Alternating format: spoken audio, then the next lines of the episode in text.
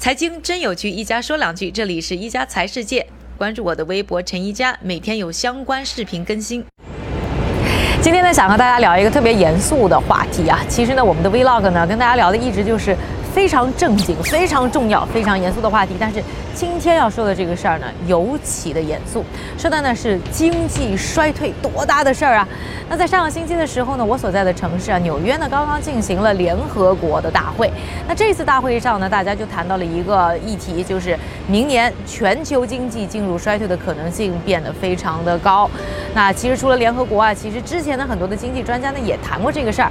比如说呢，在上个月的时候，摩根士丹利呢还出了一份报告，就说到呢，未来九个月的时间里啊，全球经济进入衰退的可能性呢明显增高。那我看到很多的网友呢，也是找到各种各样的佐证啊，证明现在经济状况不太好。比如说呢，这个快餐面的销量呢变好了，或者说呢，这个衣服的销量呢变得非常非常的差，减少了很多。而面对呢经济衰退，其实最要担心的人呢，还不是啊像我们这样的工薪阶层，因为没什么钱的人呢，其实呢出现经济不好的时候呢，这个钱缩水的幅度呢也会相对比较的小。真正应该担心的是那些非常有钱的富豪们，因为不管是股市下跌啊，还是什么债券市场下跌啊，他们的资产、他们的财富缩水的幅度可能都超过我们的想象力。在这里呢，让我想到了之前呢这个人民币破七的时候，大家说的一句笑话，就说这个人民币破七以后，大家紧张啥呢？你真以为自己有这么多人民币吗？而今天呢，我们想和大家聊的话题呢是面对经济衰退的风险，我们到底应该怎么理财？我们今天呢就向这个最应该担心的有钱人学习一下。最近呢有一些迹象就显示啊，因为经济衰退的可能增高了，有钱人都在囤积现金。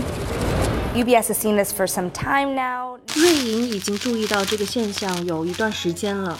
瑞银首席投资官也在之前对股票的看法就表达了很负面的情绪，欧洲的负利率政策也成为了一个更大的问题。